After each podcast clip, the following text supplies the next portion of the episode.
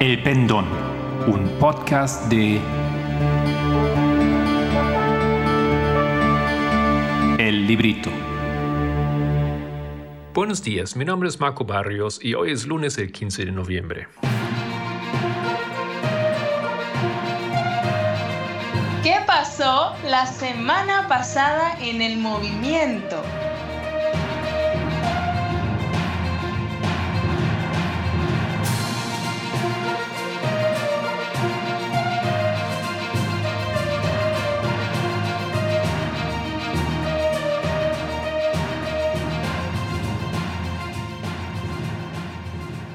Tras hablar dos veces en los recientes podcasts sobre el tema de la decimocuarta enmienda, hoy voy a quemar el tema. Pero eso no descarta la posibilidad de continuarlo un poquito más adelante en otro momento.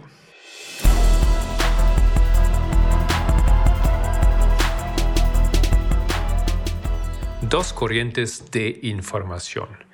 Bueno, este tema es un tema muy importante para nuestro movimiento. Ustedes saben que hemos hablado bastante, hemos escuchado mucho sobre esto, pero me fascina cómo sigue siendo tan evidente y tan importante en la actualidad, y no solamente en nuestra percepción. Comparto aquí una pequeña, em, un pequeño comentario que escuché en un podcast que se llama Nuestro Pequeño Mundo, Unsere kleine Welt, del 5 de noviembre un podcast, dedicado a la situación actual de la pandemia um, y del Brexit y otros asuntos. Y el, uno de los oradores dice lo siguiente. No, tu club de motos es otro ejemplo, aunque sea de mucha menor escala, porque siempre tienes ese problema de que estas medidas y se refiere, eh, se refiere aquí a medidas de bioseguridad para reuniones en grupos, meten una cuña en algún sitio y tienes que preguntarte qué consecuencias son más problemáticas para mí. La infección, la pérdida de libertad de la gente que realmente ha hecho todo lo que estaba en su poder. ¿Mejorar la situación? Sí. O es la caída de las personas que, por la razón que sea, no están preparadas para hacerlo, para perderlas también. Porque entonces se convierte rápidamente en un caso de nosotros contra ellos y entra de repente una división de buenos o malos, que en realidad no es lo que uno quiere. Porque a fin y al cabo solo es una decisión sobre esta cuestión. Ciertamente es un tema importante porque también hay otros temas en los que esos grupos no deben dividirse en uno u otro grupo Entiendo que esta es un poco difícil entender así un comentario sin tener todo el contexto de la discusión, pero lo que estamos escuchando aquí es que una persona está razonando y habla de una situación en, en el club de motos donde por la situación de la pandemia tiene que tomar medidas, tiene que decidir cómo nos vamos a reunir porque la situación es complicada en el momento que hay personas que no son vacunadas o no quieren usar barbijo, ¿no es cierto? Y de repente, este tema, que no es el tema principal de ese club, porque es un club de motos en el cual todos se reúnen por esa pasión, de repente otro tema causa una división. Me parece eso sumamente importante eh, e interesante, ¿no es cierto? Como esto es algo que de repente entra en todos los rincones del trabajo, de la vida, de las familias. Este tema es un, ya, como diría yo, es algo así como un, un harbinger de lo que va a ser la ley dominical, en mi opinión, y ya está empezando a ser, ¿no es cierto? Y como eso realmente llega a dividir el mundo, las personas, quieran o no, en dos grupos.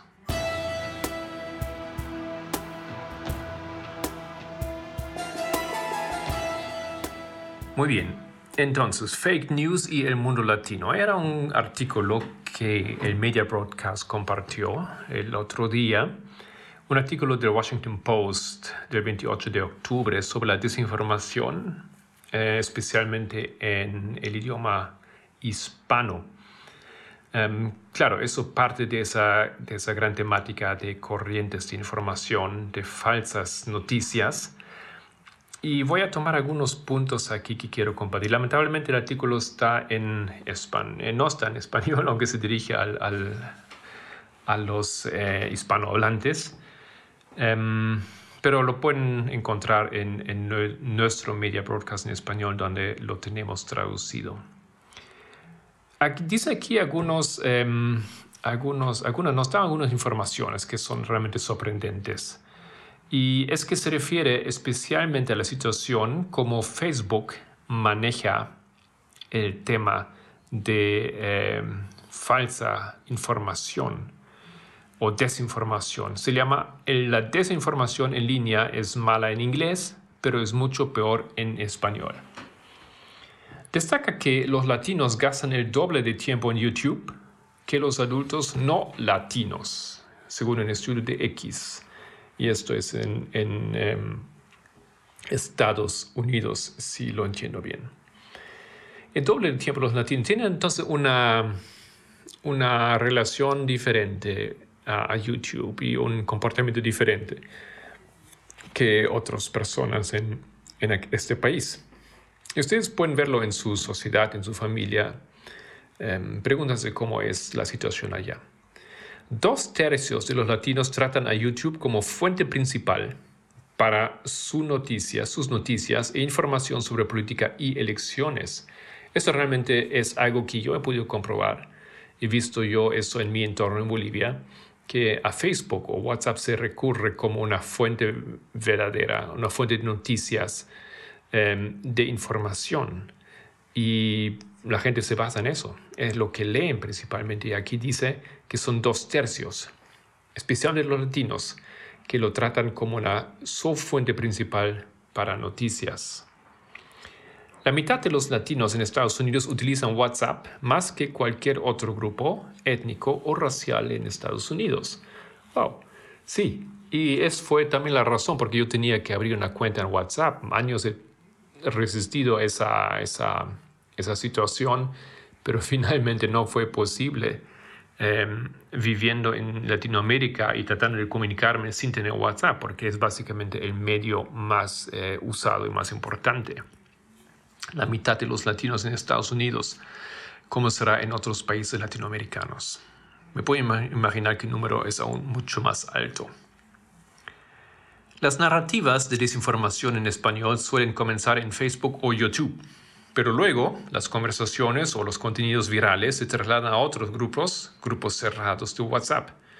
Y en esos grupos, por supuesto, ya no hay posibilidad de controlar o intervenir o verificar los hechos, ¿no es cierto? Pero el inicio, la raíz está en Facebook o está en WhatsApp. Muchas páginas y grupos de redes sociales en español son pozos negros que permiten a los traficantes hacer lo siguiente dirigirse a migrantes y refugiados desesperados. Esto específicamente aquí eh, en referencia a la situación en Estados Unidos. Y también difundir información errónea sobre el COVID-19 y las vacunas. Esto, por supuesto, acontece en todo el mundo. Facebook aún tiene activas hoy publicaciones en español, y eso es sorprendente, fíjense. Desde noviembre de 2020, que promueven mentiras electorales sin etiquetas de advertencia. ¿No? Ustedes saben que Facebook eh, implementó la política de colocar etiquetas em, de advertencia si un artículo es falso o si no hay una fuente eh, que, verifica esa información. Em, colocaron esas etiquetas em, sobre artículos a menudo eh, que son falsas sobre eh, COVID-19. Pero mientras que artículos llevan ese, esa etiqueta en inglés, el mismo artículo, la misma información, la misma publicación en español, todavía no lo está llevando. Estamos ya hablando de artículos que salieron hace un año atrás. Tanto Facebook como YouTube anunciaron políticas para eliminar o restringir el contenido de QAnon pero siguió difundiéndose en español. ¿No es cierto? Aquí una situación similar. Hemos hecho un podcast eh, unos meses atrás sobre qué es QAnon, ¿no es cierto? Ese movimiento que no se sabe exactamente cómo surgió o, quién está detrás de ello, más bien pero em, que estaba encabezando o está todavía encabezando el movimiento pro-Trump y etcétera. Y esas informaciones, em, promoviendo muchas teorías eh, conspirativas, todavía en español tienen su, em, su libre expresión. Las páginas de Facebook difundieron, difundieron la mentira de que personas muertas votaron en Nevada en las elecciones de 2020, como un ejemplo, ¿no? Em, eso fue en referencia a, las elecciones presidenciales. Eso es una afirmación que los socios de comprobación de hechos de Facebook, ¿no? Eso es un equipo que había sido instalado por Facebook, calificaron a, de falsa en múltiples ocasiones. Las páginas que publicaron la afirmación en inglés tenían los posts etiquetados como información falsa. Un post en español con cientos de compartidos aún no tiene etiqueta. Y a finales del año pasado Facebook dijo que iba a prohibir los contenidos que promovieran afirmaciones falsas de que la vacuna contenía un microchip. Desde entonces hemos visto que Facebook ha etiquetado como falsas varias publicaciones en inglés que promueven esa afirmación pero publicaciones similares que hemos rastreado en español siguen sin tener etiqueta. El grupo de activistas en línea Avaz descubrió que Facebook no emitió etiquetas de advertencia en el 70% de la información errónea en español, en comparación con solo el 29% en inglés. ¿Cuál es el problema? El problema son costos, ¿no es cierto? Quieren eh, evitar las inversiones, porque por supuesto necesitas entonces pagar todo un equipo y hacer esa información, administración y control de, em, de, de, esta área de Facebook, de ese idioma. Y luego, claro, para todos los idiomas donde Facebook está presente. La um, Haugen, no sé si ustedes recuerdan que era Haugen, era recién... Em, salió en los medios porque era una ex empleada de, de, Facebook y ella contó algunas cosas de lo que ella ha estado viendo en Facebook. Ella es una denunciante, se llama así, de Facebook. Em, tenemos algunos enlaces si alguien quiere em, saber más sobre Frances Haugen, ahí en las noticias o en las notas del podcast. Ella expulsó, expuso como los incentivos de lucro de la compañía la llevan a no ofrecer los mismos sistemas de seguridad para todos los idiomas de la plataforma o todos los países donde se usa Facebook. Dice, cada vez que Facebook se expande a una nueva de esas áreas lingüísticas, cuesta tanto, sino más, hacer los sistemas de seguridad para ese idioma como para hacer el inglés o el francés, dijo en 60 minutos. Porque cada nuevo idioma cuesta más dinero pero cada vez hay menos clientes. Y así, la economía simplemente no tiene sentido para que Facebook sea seguro en muchas de estas partes del mundo. Y por supuesto, eso sorprende, ¿no? Porque em, el mundo latino no es pequeño. Imagino que hay una enorme cantidad de seguidores o em, usuarios que hablan español. Pero tal vez eh, no aportan tanto económicamente a esta empresa. Y finalmente este comentario o este tipo de resumen que da este artículo de la, de la Washington Post, los defensores han estado presionando para que las plataformas tomen una serie de soluciones, incluyendo la contratación de un puesto em, en la alta dirección para supervisar la moderación de contenidos en español, la ampliación de la capacidad de moderación en español, Em, y ser más transparentes sobre sus sistemas y procesos de moderación, pero con poco o ningún éxito. Y Facebook y las demás plataformas han demostrado repetidamente que no van a resolver ese problema.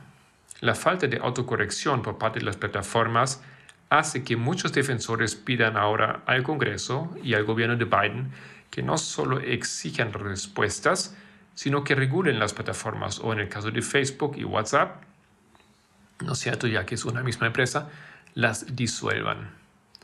es probable que se celebre una audiencia en el Senado sobre desinformación en español. Bueno, será interesante seguir eh, las noticias sobre este tema. Gracias por estar con nosotros, el equipo del Pendón. Si quieres profundizar con alguno de los temas de este podcast, encuéntranos en www.librito.org.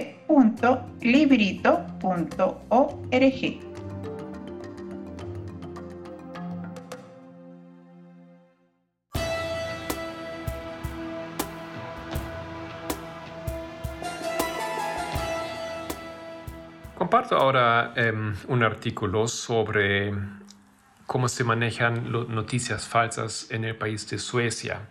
A raíz de una conversación que tuvimos ayer con unos amigos y la señora es de Suecia y nos, compartió que en Suecia, en el sistema escolar, no estoy seguro si eso ya es eh, en la primaria o en la secundaria, hay clases hay, donde se enseñan a los niños de aprender cómo verificar información, cómo em, saber si una información es basada en hechos, si es correcta o si es una, una, una, conspiración inventada, una noticia falsa. Me parece realmente, me pareció tan interesante que implementen eso en, en, el colegio. Y escuché que en Alemania también hacen algo así, seguramente en muchos lugares del mundo. Me parece una buena idea y necesario si no hay esto en la escuela, pues nosotros mismos tenemos que aprenderlo. Y si tenemos hijos o la posibilidad de enseñar a, jóvenes, especialmente, um, hacer esto nosotros mismos, ¿no es cierto? Porque hay técnicas y me imagino que en donde estén en su país deben tener alguna instancia. en Bolivia hay un, una cuenta de Twitter, es una institución que chequea eh, noticias falsas y, mm, coloca noticias que salen en Facebook especialmente. No estamos hablando siempre de Facebook por esa dominancia que tiene en el mercado de las noticias um, en Latinoamérica. Chequea esas noticias y dice, mira, esto es mitad falso, mitad verdad, o eso es un poco, poco verdad, pero no correcto eh, en total, o eso es completamente falso tantas cosas que salen.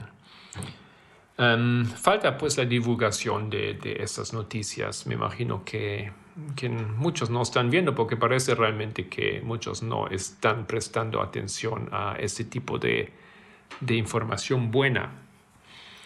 Bueno, entonces ese artículo, ese artículo aquí es de 2017, no es tan actualizado, pero ya en aquel entonces interesante lo que han estado haciendo. Este artículo comparta mm, cuatro medidas cómo se combaten noticias falsas en Suecia. Primero, los editores tienen relaciones directas.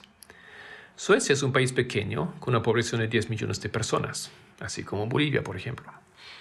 Cuatro periódicos nacionales y populares, cadenas de televisión y radio de titularidad pública. Con un conjunto de medios de comunicación relativamente pequeño, la gente tiene una estrecha relación con las marcas. Debido a los planes de datos móviles más baratos y a la inversión temprana en aplicaciones y sitios web con capacidad de respuesta móvil, también es más común que la gente se suscriba a los editores. Por ello, menos personas que, por ejemplo, en Estados Unidos, obtienen sus noticias de Facebook. Según Schibsted, empresa matriz del tabloide em, Aftonbladet, y del diario Svenska Dagbladet, el 90% de sus lectores diarios en línea son tráfico directo a sus sitios o a través de aplicaciones. La difusión de historias falsas en Facebook no se ha acelerado al mismo ritmo que en otros países. Interesante, entonces hay otros medios de información, otros diarios, que simplemente muy temprano han entrado al mercado, han ofrecido sus eh, programas, aplicaciones y em, han ganado audiencia y simplemente no, no había la necesidad de, recurrir a Facebook. Pregúntese cómo funcionan sus medios de comunicación en su país. Em, Por supuesto, hay varios, ¿no es cierto? En, muchos países en Latinoamérica ya todos tienen su sitio web, pero a veces no son tan, tan buenos o tan actualizados o tan modernos. O como aquí comentan sobre esas aplicaciones en Suecia, son interactivos. eso es interesante porque puedes hablar, puedes colocar tu opinión y eh, recibir respuestas también. Segundo, intentando reventar la burbuja de filtros de Facebook. Aún así, controlar la cantidad de noticias falsas en Facebook es una tarea ingente. La red social ha sido criticada por no hacer lo suficiente para abordar el problema. Entonces, estamos aquí hablando ya de 2017 y seguimos teniendo la misma crítica en 2021. Las herramientas puestas en marcha en Estados Unidos y Alemania dependen de que los usuarios denuncien el problema. En Alemania, Facebook ha subcontratado la solución a una pequeña organización de comprobación de hechos de terceros. El pasado mes de septiembre, un sitio recién lanzado llamado Politics Incorrect, cuyo eslogan es todo menos políticamente correcto, publicó una noticia según la cual el primer ministro sueco Stefan Löfven, Löfven tenía un reloj extravagantemente caro. En Facebook la historia obtuvo alrededor de mil acciones y dos mil reacciones. Después de investigar, Aftonbladet descubrió que era un regalo y que no valió tanto. La editorial se gastó entonces unos 400 em, dólares para amplificar esta historia, dirigiéndose a las personas que habían comentado la falsa. Es una forma cara de hacerlo, dijo Esan Fadakar, columnista de medios sociales de la editorial. Pero Aftonbladet es una editorial sueca muy popular en Facebook.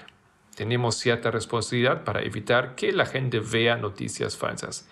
Entonces, aprovechándose de su propia presencia en Facebook, ¿no es cierto? ese diario lo, lo, entendió como una responsabilidad de eh, levantarse en contra de noticias falsas y eh, invirtió, pues me imagino, en propaganda, ¿no es cierto? Um, ese dinero para, para luchar contra esa información que había sido colocada ahí por otros grupos y era falsa. Interesante esta manera de, de luchar contra la información que es errada. Tercero, distinguir mejor entre lo real y lo falso. el contenido publicado en Facebook carece a menudo de contexto. No siempre está claro si algo es opinión, análisis o noticia. Y los editores están pensando en formas de hacer que las noticias reales sean más fácilmente identificables. Un diario sueco ha empezado a publicar notas a pie de página en las que se indica que los artículos de opinión se reflejan la opinión del no reflejan la opinión del periódico. Otro, el tabloide sueco Expressen, insertado dos enlaces al final de cada artículo, uno de los cuales pide a los lectores que presenten cualquier inexactitud en el artículo y el otro que denuncien el artículo a los reguladores de la prensa, el defensor del pueblo es una manera de que los periódicos serios sean regulados en cuanto a si han sido éticos o no, dijo Ana Goldberg, rectora jefa de la editorial de periódicos local Media. Más editores están dispuestos a seguir el mismo camino. Se está debatiendo que todos los sitios web que cumplen las normas de los periodistas deberían tener una certificación, dijo Thomas Eriksson, jefe de contenidos digitales de la editorial Egmont en Suecia. Es una idea interesante y buena, pues así el lector puede saber inmediatamente de dónde procede, dice. Y finalmente, punto número 4, grupos falsos en Facebook. Según Fadakar, es una táctica habitual de los grupos de derecha en Facebook crear páginas con nombres engañosos, como en apoyo de la policía sueca, para ganar seguidores. Por supuesto, todo el mundo apoya a la policía sueca, pero cuando echas un vistazo a los tipos de páginas que comparten estos grupos, pueden ver que, eh, por quién están realmente dirigidos. Entonces pueden ganar hasta 400.000 nuevos seguidores. Luego la gente puede dejar de seguirlos una vez que se enteren, pero a la gente eh, no le gusta admitir sus errores. Entonces, si lo entiendo bien, la idea es aquí de usar esa táctica, ¿no? De crear grupos que atraen personas, em, pero esos grupos en realidad no son lo que piensan, o sea, son grupos que atraen personas eh, tal vez de la derecha, en realidad son grupos de buena información. Ok, esto en cuanto a las medidas y me pareció importante ese tema colocarlo otra vez aquí a la conciencia porque todavía tenemos eh, mucho que ver con esto, sea en relaciones de amistad o con la iglesia o nuestra familia, es un tema presente. Em, y es bueno saber cómo manejarlo. Y también ayudar a aquellos que tal vez están en fases de eh, buscar su posición o, defender su postura y se están yendo para un lado eh, peligroso.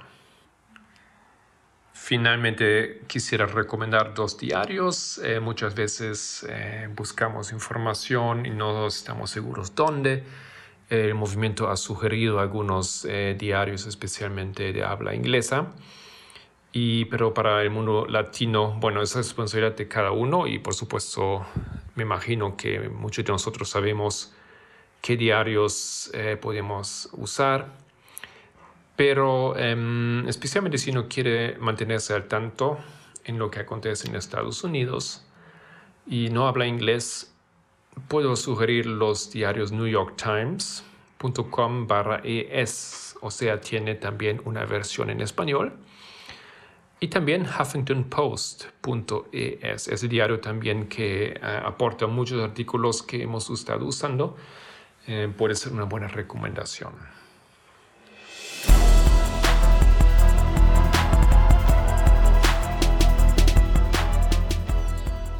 En los estudios de la semana, el viernes he presentado una, un pequeño tema, tal vez eh, era una, invitación más bien de, compartir su punto de vista sobre la preparación para paño. Me pareció importante de tocar ese tema ya que esto es el hito que prontamente cierra esa primera línea, la línea de los sacerdotes, y estamos a punto de, de finalizar. ¿Qué significa esto? Que tal vez deberíamos tomar en cuenta antes que el tiempo se acabe. Em, estamos hablando de esto en esta presentación. El sábado Solange habló sobre el mito de Eva. En la tarde, Rose de eh, Belize en inglés em, compartió un estudio muy interesante, la homosexualidad en la Biblia. Toma varios versículos importantes Em, que a menudo se citan para eh, declarar la homosexualidad o el matrimonio gay como una cosa eh, antibíblico y lo analiza un poquito y llega a conclusiones interesantes, pero es en inglés. Y el domingo también Liliana de Colombia em, para el grupo Salem presentó el tema de la enmienda 14 y me alegro que haya varias presentaciones acerca de ese tema importante Aprovechan y véanlo si no lo han visto ya.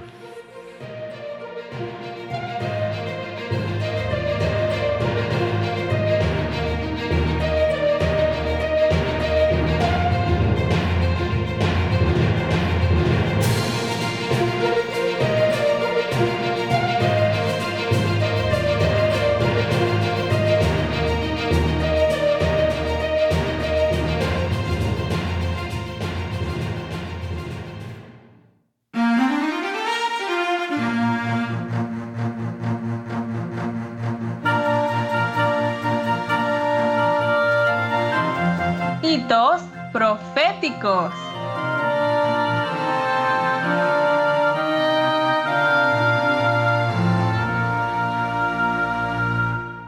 a todos nuestros amigos y hermanos oyentes, gracia y paz de nuestro Padre y de nuestro Señor Jesucristo.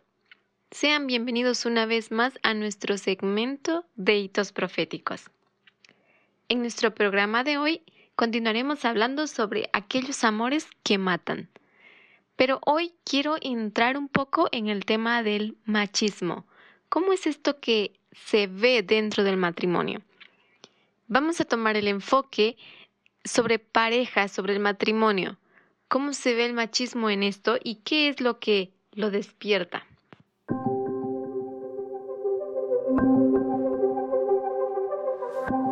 El machismo con frecuencia puede aislarse del hecho que el desencadenamiento del maltrato coincide con una modificación en las relaciones de pareja. Por ejemplo, el matrimonio o el nacimiento del primer hijo. Todo parecía bien como novios, pero cuando se casaron o cuando ella quedó embarazada o cuando nació el primer hijo, hubo un momento en que los términos de la relación en la pareja cambiaron. Algo ya ha cambiado y algo se ha perdido em, del control. Veamos. En relación a este tema, algunos profesionales plantean que es una cuestión de machismo y los medios corren a hacer eco de ello. Bien, ahora analicemos un poco la situación conmigo. Al casarse la pareja, el hombre ya se sentiría no como su novio, sino como su propietario. Pero esto es algo que puede ser consciente en la persona o no.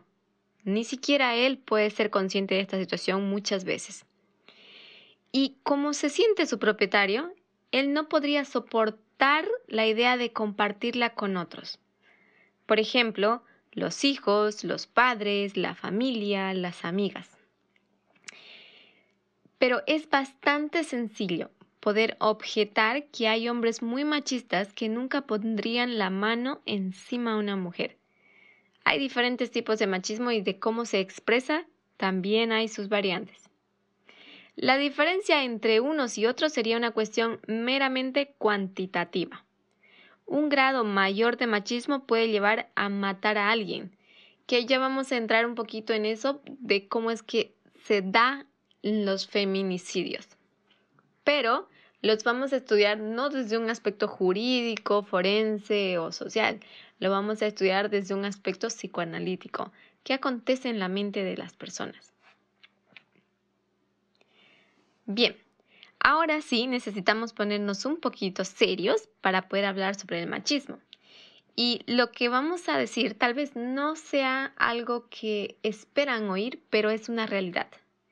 El machismo no es un criterio clínico.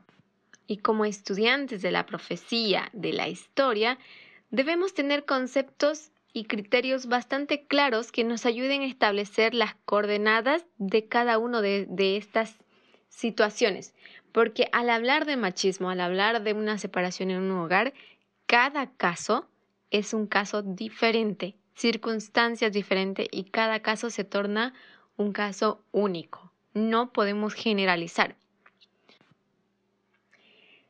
De entrada, lo que sí podemos reconocer es que cada caso es tan complejo y tan grave y no podemos simplemente pensar que alguien puede, por ejemplo, matar, destrozar, quemar, descuartizar a un ser, a su semejante, solo por machismo. Tiene que haber otras razones, otras patologías.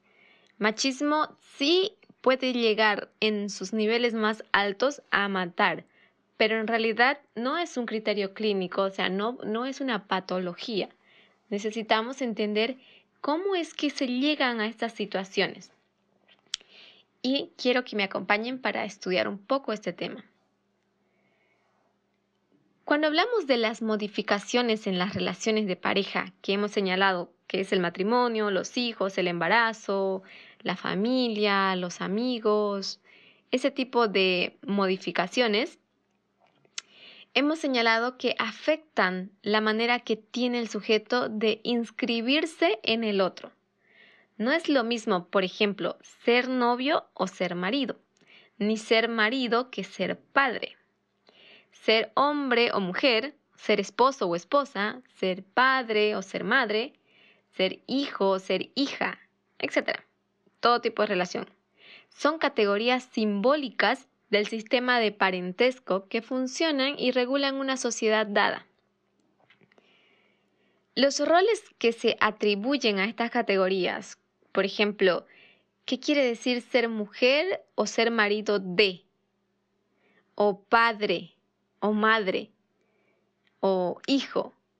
Esto es algo que va variando a lo largo de la historia. Incluso pueden coexistir distintas representaciones de ellos en una misma época. Pero el lugar en tanto simbólico no cambia y por ello suele proveer de cierta estabilidad al sujeto. Es decir, puede que nuestros conceptos o nuestra relación de hijo, padre-hijo, pueda variar eh, drásticamente. Por ejemplo, mi padre puede tener un concepto diferente de qué significa ser hijo. Significa subyugarse completamente al padre y obedecer ciegamente a ellos. Pero yo, que estoy dentro de su misma generación, se puede decir, en es, o sea, compartimos la misma generación, puedo tener un concepto de que padre, de que hijo se debe el respeto a sus padres, pero no necesariamente tiene que someterse a él en todo lo que se diga. Sí puede respetar el consejo, pero tiene su propia opinión y al final tengo que ser yo la que decido qué es lo mejor para mí y puedo considerar o no el consejo del padre. son conceptos diferentes que podemos vivir dentro de una misma generación. Y esto es parte del problema que cursamos nosotros porque tenemos muchas generaciones al mismo tiempo. Tenemos nietos, bisnietos, em, abuelos, padres, y son, son generaciones diferentes que en ciertos aspectos chocan con sus conceptos de, de los roles, de que son marido, de que es una mujer, de que es un padre. Hoy en día, por ejemplo, no es extraño encontrar en la familia mujeres que piensan, dicen, no, no, yo no voy a lavar más, yo soy tu mujer, no soy tu sirvienta y lo haces tú. Y está la madre que le dice, no, pero tienes que aprender a atender a tu marido, y hazlo así, que se cocina, que se lava. Y vemos ya esos pequeños choques em, generacionales y conceptuales de lo que son los roles. Esto ha traído cierto tipo de problema porque por conveniencia, por comodidad, por cultura, esto ha ido cambiando. Y lo, lo extraño es que cuesta más cambiar en la mente del hombre. Algunos hombres han aceptado el hecho de que la mujer ahora puede independizarse y puede ser diferente, cumplir un rol completamente diferente al que las abuelas o las madres cumplían, de ser solamente personas domésticas.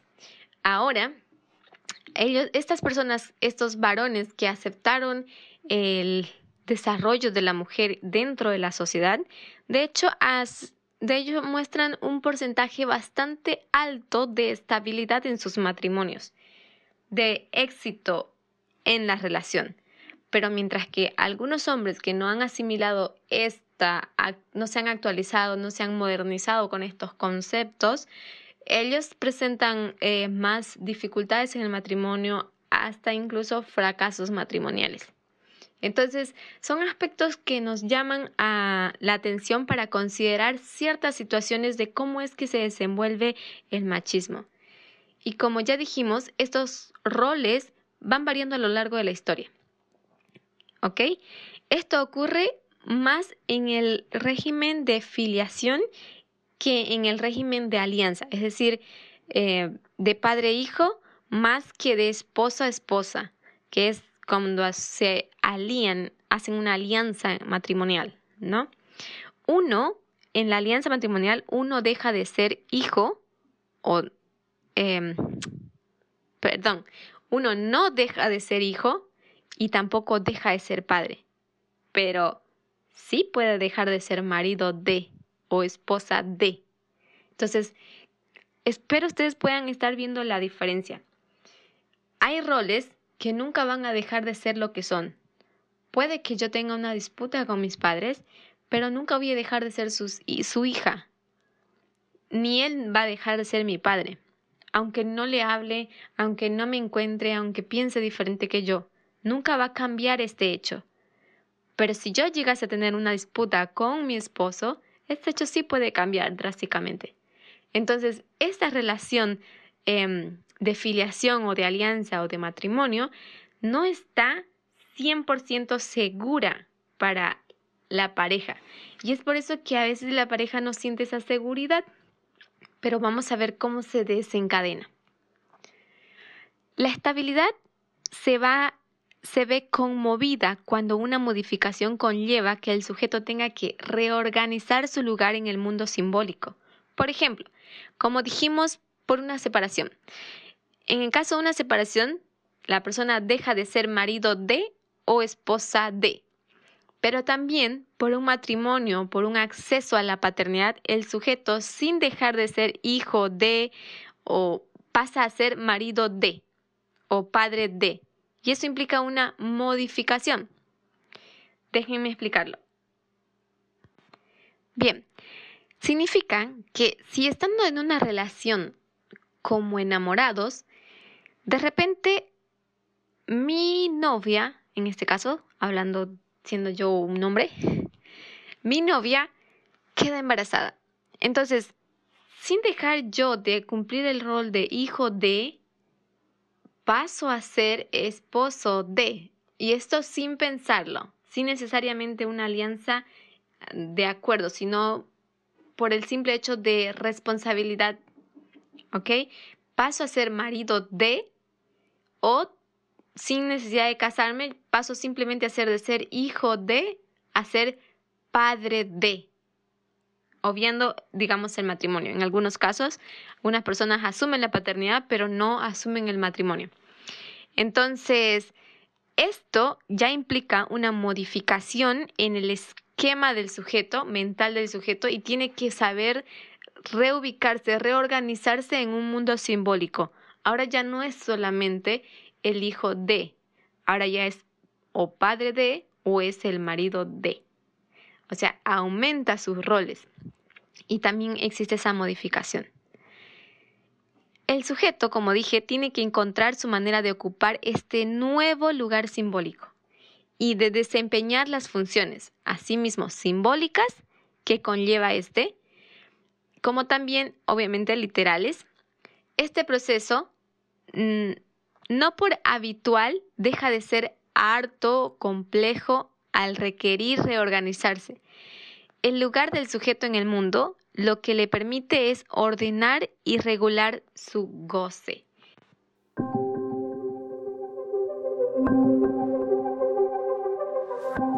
En algunos casos, el sujeto extrae de su lugar en el sistema de parentesco una estabilidad que no obtiene por otro medio y al perderla se desestabiliza.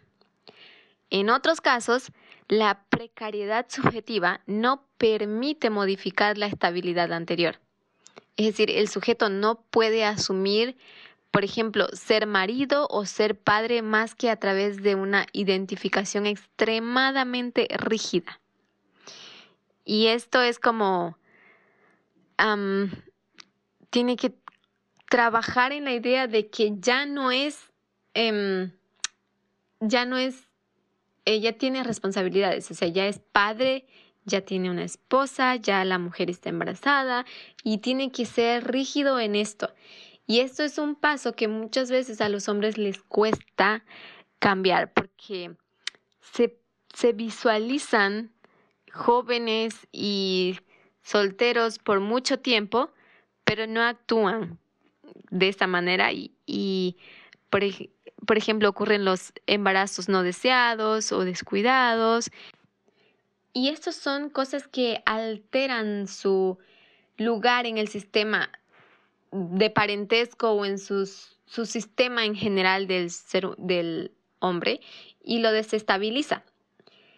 El hecho de que se trate de construcciones simbólicas y no de algo que viene dado determinando, ya sea que sea determinado por la biología, explica que la relación que tenemos con la identidad sexual, con los roles, por lo general nos plantea preguntas como ¿Soy suficientemente hombre o mujer?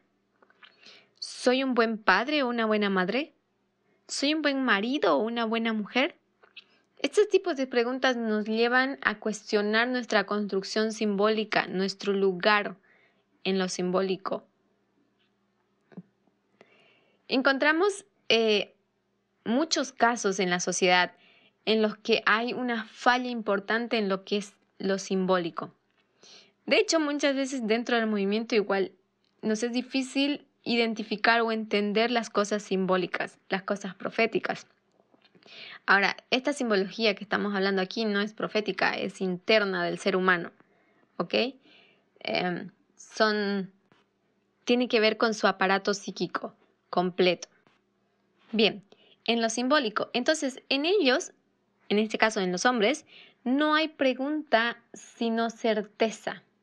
El individuo sabe, cree saber plenamente que es ser un hombre o qué es ser una mujer, qué es ser un marido o cómo ha de relacionarse con su mujer o con ella, con él, o sabe qué es ser padre o qué es ser madre.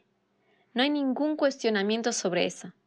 La certeza tapona el encuentro con la forclusión. Ahora, fíjense, en mi experiencia he tenido conversaciones con muchas personas tanto hombres como mujeres, jóvenes, casados, niños, de toda índole. Y en muchas de las conversaciones con personas casadas, el hombre sabe qué significa ser padres, tiene un concepto. Padre es aquel que provee todo lo que el hijo necesita, que no le hace faltar nada. La esposa tiene techo, tiene casa, tiene ropa, tiene dinero para lo que necesite, no pasa necesidad. Esto es ser padre dentro del concepto que ellos tienen y que para ello él tiene que sacrificarse, tiene que trabajar, no le importa su salud, no le importa nada, solo necesita proveer porque esto lo hace un buen padre. Sus conceptos están claros en ellos, pero como están tan claros, creen que nadie más les puede enseñar, nadie más les puede modificar este concepto. Y cuando este concepto empieza a ser desafiado, ya sea por la esposa o por terceros, al decirle, eso no es ser padre, eso no es ser marido. Marido es el que está ahí, padre es el que está ahí, juega, se divierte con sus hijos, pasa tiempo, los educa, no solamente los alimenta. Cuando este concepto entra en a, desafiar el concepto o la creencia, la seguridad de los padres o en este caso de los maridos, acontece lo que llamamos el quiebre de la relación. Ahí empieza el punto de quiebre. ¿Por qué? Porque muchas veces no son las esposas las que demandan ese tiempo de calidad, esa dedicación. A veces son los hijos. Y dicen, papá, quiero que me enseñes esto. Y dice, ah, no, después dile a tu madre, estoy cansado, he llegado al trabajo y quiero descansar. Pero los niños insisten, insisten, hasta que en un momento normalmente la etapa de la adolescencia, ellos quiebran esa relación y empiezan a sentirse lo suficientemente valientes como para decirle, tú nunca fuiste un buen padre. Y esto em, despierta al hombre de una manera eh, abrupta, lo desestabiliza, cosa que empieza a, a, revisar sus conceptos y mientras más lo revisa sus propios conceptos, él más se convence de que sus conceptos son correctos. Y de, eh, de hecho, los padres siempre dicen, yo no sé por qué tú saliste así, si a ti se te dio todo, todo lo que pedías, lo tenías, no se te hizo faltar nada, pero no entienden que existen cosas más allá de esto. Entonces, no se trata de, de las discusiones, en este caso se trata del hecho de que la persona cree saber lo que es ser un buen padre, ser una buena esposa, ser un buen marido, ser un buen hijo. Entonces, aquí acontece ese, ese punto de taponamiento, porque ninguno quiere ceder, ninguno está dispuesto a abrir, a abrirse, abrir la mente y tratar de entender a otra persona. Y si acontece, es solo temporal, hasta calmar a la otra persona y luego darse cuenta que puedo em, calmar a la persona y volver a hacer esto. Y esto acontece mucho eh, con las mujeres. Por ejemplo, cuando la mujer se queja y eh, les dice, me quiero ir, entonces, o quiero que se termine, quiero el divorcio, no sé, muchas situaciones, quiere terminar con la relación, el hombre empieza a intentar abrir la mente, pero se da cuenta que la puede controlar.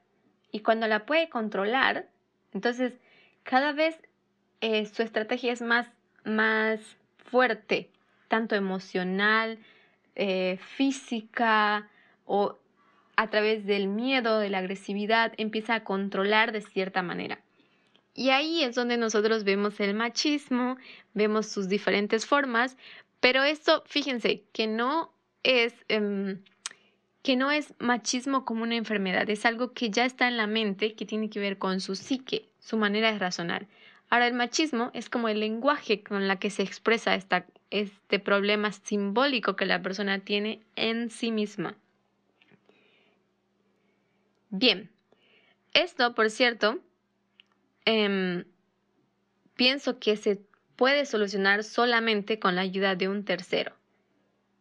Y para eso existen profesionales, están psicólogos, em, están consejeros matrimoniales, existen muchas otras eh, ramas, depende, hay, ah, para niños también hay asistencia social para quien pueda proveer la ayuda necesaria para enseñarles a alcanzar un diálogo donde cada parte tiene que aprender a abrir la mente para poderse comprender.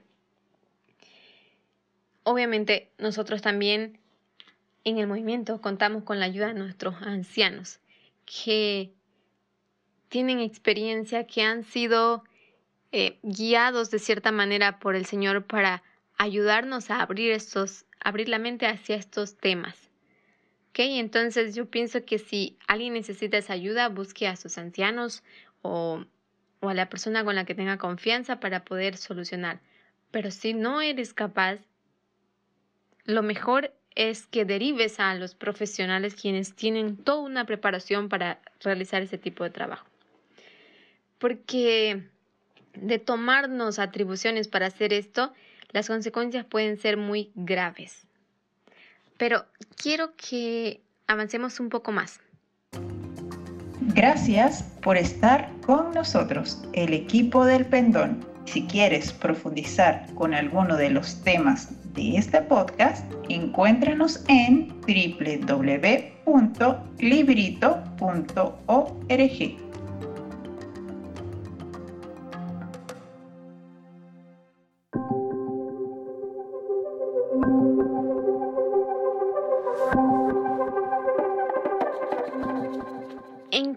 como de violencia intrafamiliar o violencia contra la mujer, nos es difícil encontrar identificaciones simbólicas.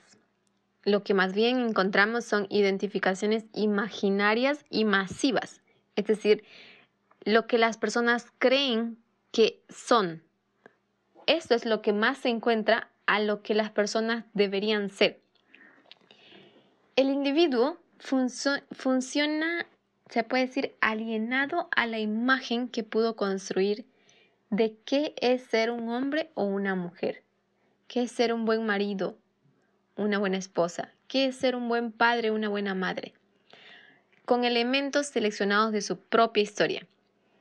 Es decir, ejemplos de que así fue mi mamá, así fue mi papá, o así no fue y así yo no quiero ser. Por ejemplo, este tipo de identificaciones son bastante comunes en la psicosis. El sujeto obtiene una identificación estabilizadora a través de una identificación imaginaria que no puede tocarse, cuestionarse o dialectizarse. Es decir, no se le puede em, contradecir, no se le puede preguntar para que la persona interrogue a sí misma y tampoco se lo puede poner en un lenguaje y las personas muchas veces cuando no lo pueden articular en el lenguaje, entonces ahí se torna un conflicto interno en la persona y pasa de ser, de no ser un problema clínico a ser un problema de psicosis. ¿Ok? Por eso es importante eh, encontrar nuestro lugar simbólico y entenderlo y sobre todo tener abierta la mente para poder entender los cambios generacionales que conllevan estos. Cada, con el pasar del tiempo, los cambios se van, uh, los lugares simbólicos, la simbología en, nuestra, en nuestro aparato psíquico se va actualizando, se va modernizando y tenemos que tener la mente abierta para poderlo asimilar. Más ahora que vivimos en la época o en la era de la información. Hay mucho que aprender, mucho que cambiar. Cuando esta estructura, este, esta identificación imaginaria, vamos a llamarla, que tienen los hombres, porque no es simbólica, es imaginaria, porque es lo que ellos creen, cuando esta es cuestionada, no puede dialectizarse su identificación. Es decir, no se lo puede poner en un lenguaje. Si lo ponen en un lenguaje, se van a dar cuenta que es contradictorio. Entonces ellos niegan lo uno y niegan lo otro y simplemente dicen así soy. Bien, entonces no olviden, cuando es cuestionada no puede dialectizar su identificación. Ahí vamos a identificar si esta identificación que ellos tienen es imaginaria o es simbólica. No puede introducirse también modificaciones. Al intentar cuestionar para modificar sus conceptos, esto va a alterar a la persona, la va a desestabilizar. Y por eso ocurren, o esto es lo que da inicio a las discusiones. Las respuestas entonces son variadas, desde el desencadenamiento psicótico a la evitación de dicho desencadenamiento a través del consumo masivo de alcohol u otras drogas, o los actos violentos que por otro lado a veces son maneras de evitarlo. Entonces, para que la persona cuando es confrontada con su con su identidad imaginaria, cuando esta identidad imaginaria es confrontada, para que no se desencadene en psicosis, las personas lo que hacen es evitar este desencadenamiento bebiendo, introduciéndose a las drogas, al alcohol y liberan esto que no pueden explicar a veces a través de actos violentos. Y muchas veces esos actos violentos son simplemente una manera de protegerse a sí mismos para evitar la psicosis que están viviendo ya dentro de sí mismos. Ahora, esto no es justificación, ¿ok? Porque todo esto se puede evitar con un tratamiento adecuado o con una apertura de mente o con el saber, simplemente el primer gran paso es saber escuchar, sin defenderse, sin cuestionar. Una buena escucha de forma reflexiva.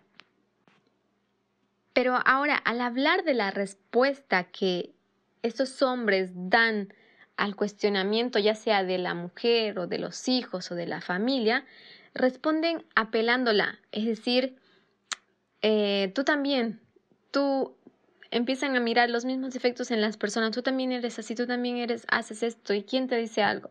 Entonces empiezan como a apelar a sus argumentos o terminan anulándola, reduciéndola a las personas, tanto a la esposa como a los hijos. Normalmente las personas que están eh, bajo su responsabilidad, se puede decir, las reducen al silencio del objeto y presentan alguna diferencia, es decir, como, ah, ya, no te voy a gritar tanto, pero sigue el, la autoridad sobre la persona. Al intentar reducirla o callarla o argumentar con la persona o al silenciarla, ya se empieza a desencadenar lo que es psicótico. Y esto puede terminar en muchos casos, como ha terminado en mi país, en feminicidios. esto es importante entender cómo es que se desarrolla en la mente del hombre al punto de llegar a ser un feminicida.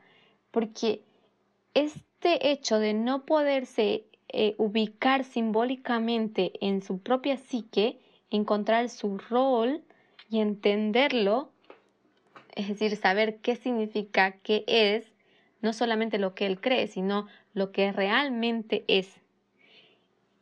Cuando esto no se logra, entonces el hombre empieza por medios diferentes a liberar toda esta pulsión, todo este em, goce que tiene dentro. Y como hemos dicho, existen dos diferentes tipos de goce. Hay un goce que te lleva a satisfacer tus necesidades de manera eh, productiva, pero existe un goce que es el exceso, se puede decir, que también te lleva a satisfacer tus, tus necesidades, pero de una manera destructiva. Y usualmente esta es la que el hombre elige. ¿Por qué? Porque él empieza em, a autodestruirse porque no tiene lo que la pareja demanda o lo que la familia demanda.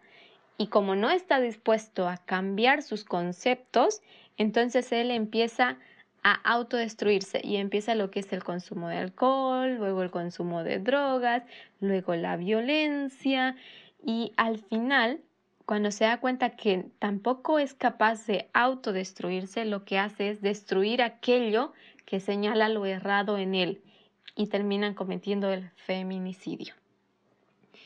Por ello es importante nosotros poder entender estos, estos procesos que pasan en la mente del ser humano para poder brindar la ayuda necesaria. Es mucho más preferible que desencadene esto en un caso clínico donde la persona reconozca esa psicosis y pueda buscar ayuda eh, profesional a que termine haciéndose daño a sí mismo, haciendo daño a otras personas. Porque con un feminicidio no solamente es afectada él y la pareja, sino también los hijos, terceros, la sociedad, la influencia que ocurre, que acontece. Entonces hay daños que repercuten, pero también existe la posibilidad de, de no entrar en ninguno de esos dos términos, sino que aprendamos a escuchar, aprendamos a abrir la mente para poder nosotros em, evitar estas, estos estas situaciones. Porque otra manera de satisfacer ese goce que es demasiado fuerte en el hombre y que se torna destructivo fuera de su control es a través de los suicidios. Y por eso es que muchas personas llegan a cometer suicidio. Ahora, nosotros hemos hecho el enfoque en hombres, pero esto también acontece en mujeres. Y existen muchas maneras de suicidarse. Nosotros conocemos la de la vida y muerte, pero existen maneras de ir muriendo lentamente y esto es un tipo de machismo que existe en las mujeres, donde ellas mismas empiezan a, a autodestruirse a sí mismas. La cosa es, es difícil identificar si esto es o no es machismo porque las víctimas son ellas mismas y ellas callan.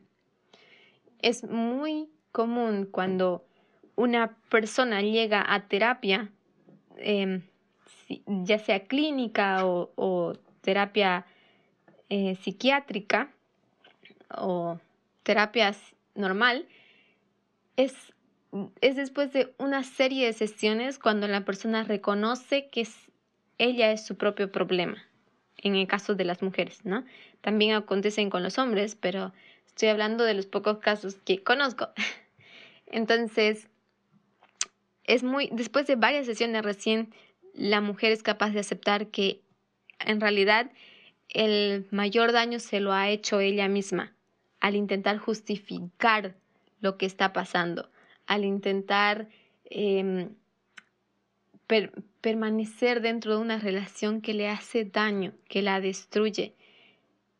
Entonces, esto se necesita saber articular y lo, puede, lo que se puede lograr es con la ayuda de profesionales.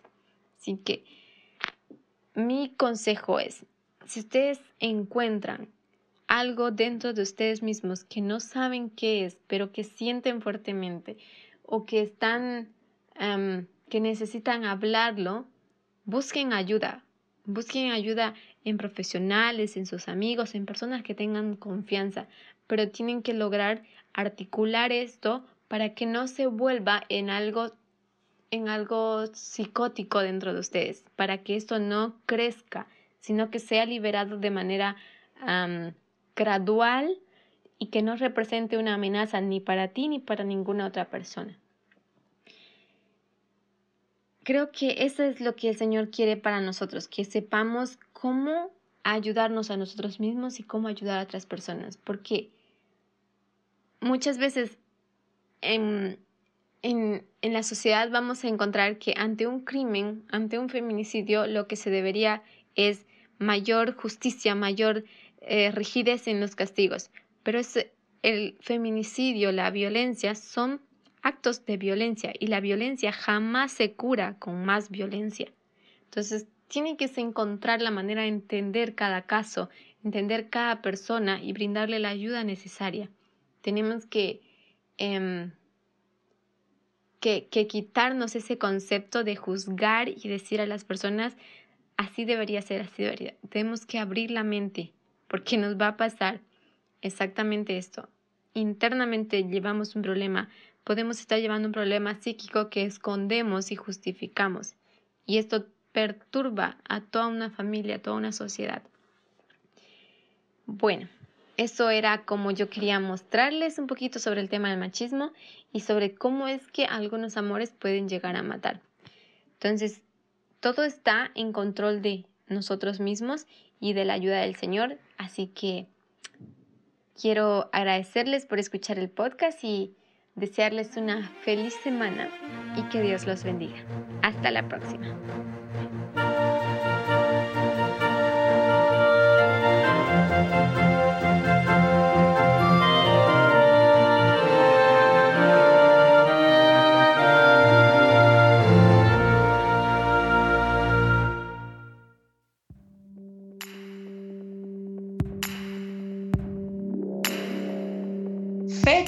Históricas para recordar.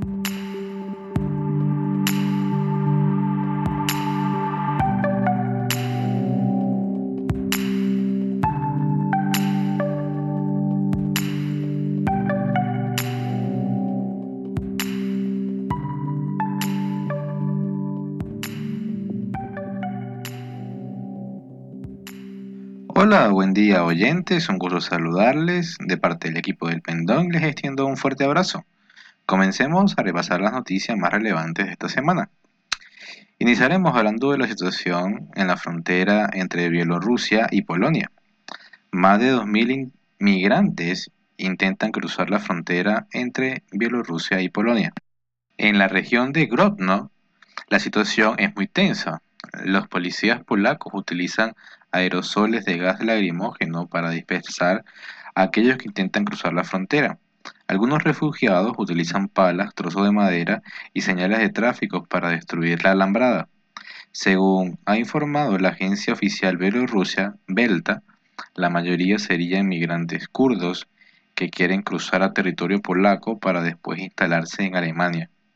Muchos de los refugiados viajan con niños pequeños y carecen de comida, agua y ropa de abrigo. Se puede observar a familias enteras sentadas en torno a hogueras. Al otro lado de la frontera, cientos de policías polacos provistos de escudos antidisturbios y armas de fuego intentan mantener el orden y evitar la entrada de los migrantes. Ante la imposibilidad de cruzar el territorio polaco, en las últimas horas los migrantes han montado tiendas de campaña en los lindes del bosque frente a la frontera.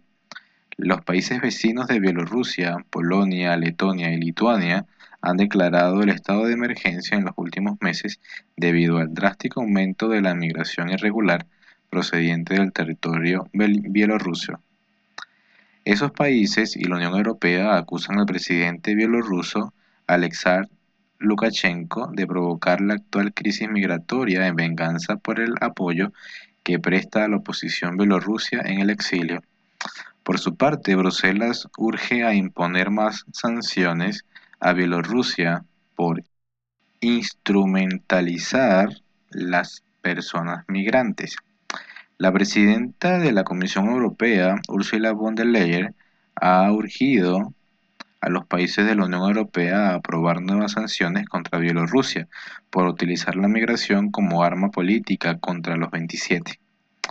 Hago un llamamiento a los Estados miembros para que aprueben de una vez el régimen ampliado de sanciones contra las autoridades bielorrusias responsables de un ataque híbrido con personas migrantes en la frontera entre Bielorrusia, Lituania, Letonia y Polonia, ha indicado von der Leyen.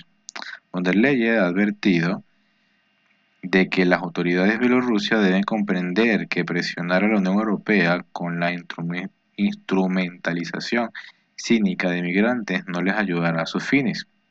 La instrumentalización de migrantes con fines políticos por parte de Bielorrusia es inaceptable. Bielorrusia debe dejar de poner vidas en peligro, ha remachado a la jefa del Ejecutivo Comunitario.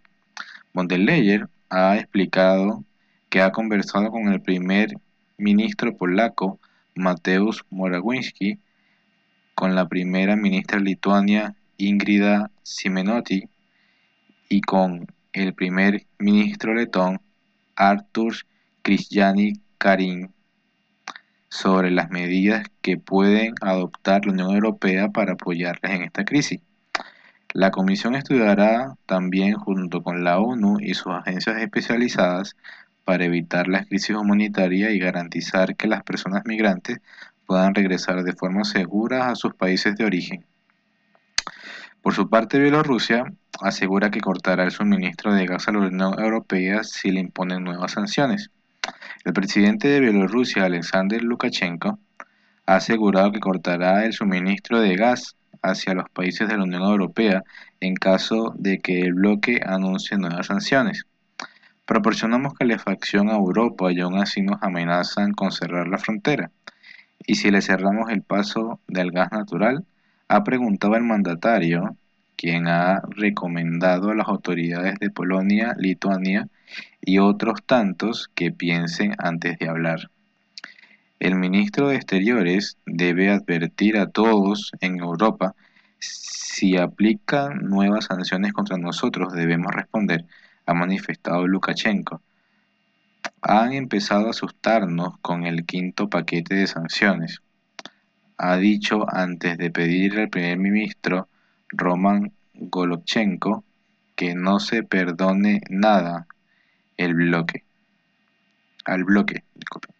Asimismo, ha destacado durante una reunión que el Ministerio de Defensa y Comité de Seguridad de Estado, la KGB y las fuerzas fronterizas deben controlar el movimiento de tropas de la OTAN y Polonia, según ha recogido la agencia bielorrusa de noticias Belta.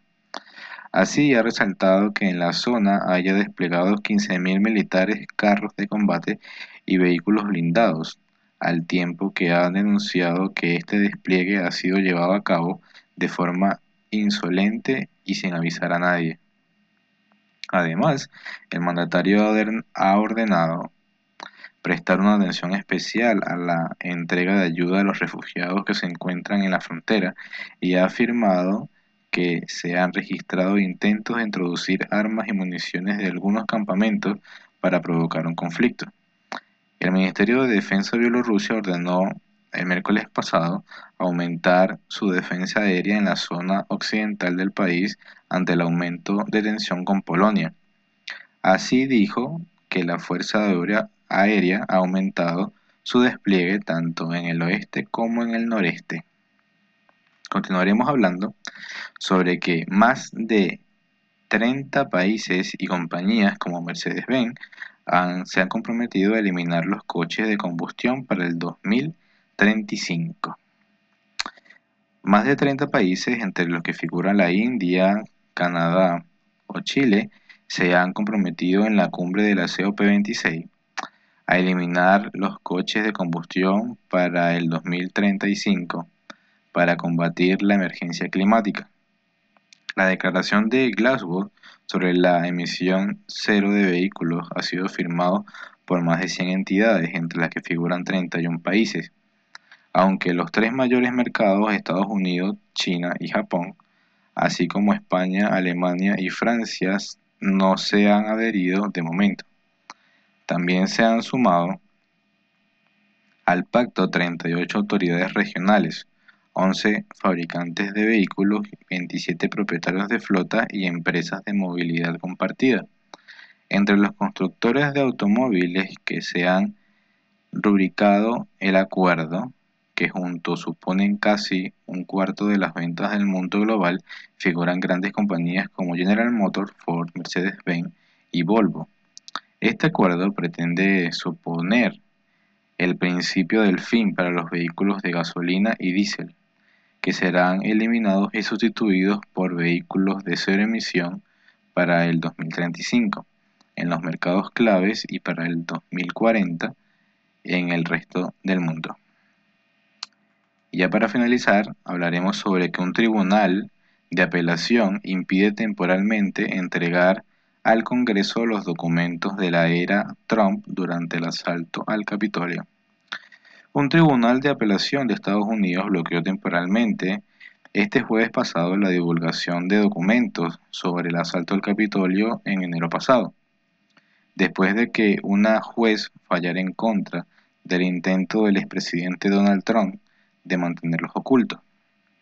La decisión fue adoptada por un panel integrado por tres jueces de la Corte de Apelación para el Circuito del Distrito de Columbia, que emitió una orden judicial temporal en respuesta a un recurso de urgencia presentado este mismo jueves pasado por los abogados de Donald Trump.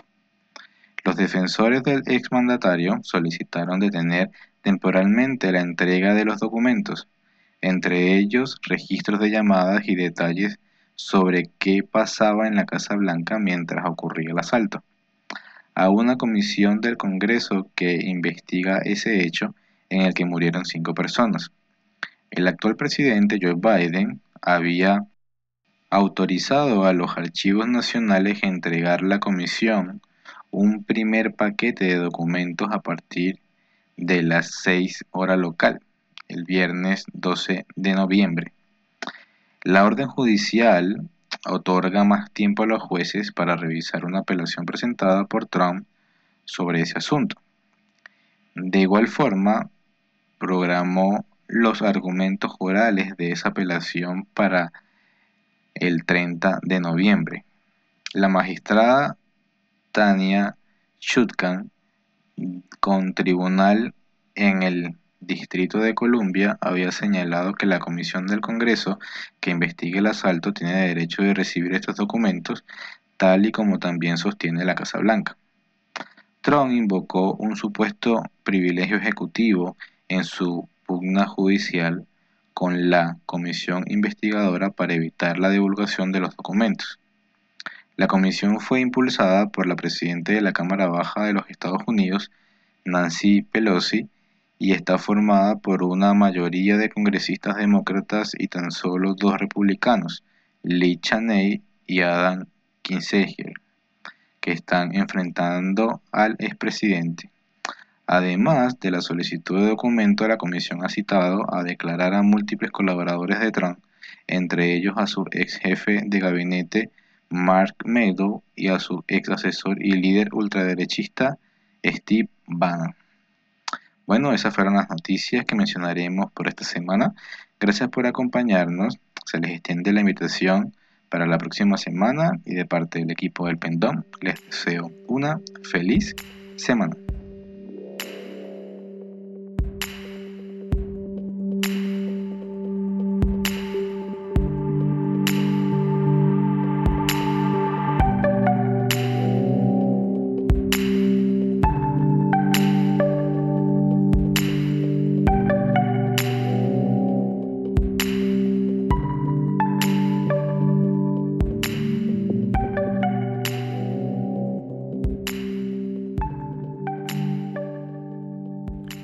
Espero que les haya gustado este podcast y les deseo un feliz comienzo de esta nueva semana. Me despido cordialmente en el nombre de todo el equipo del Pendón. Que Dios les bendiga y hasta la próxima.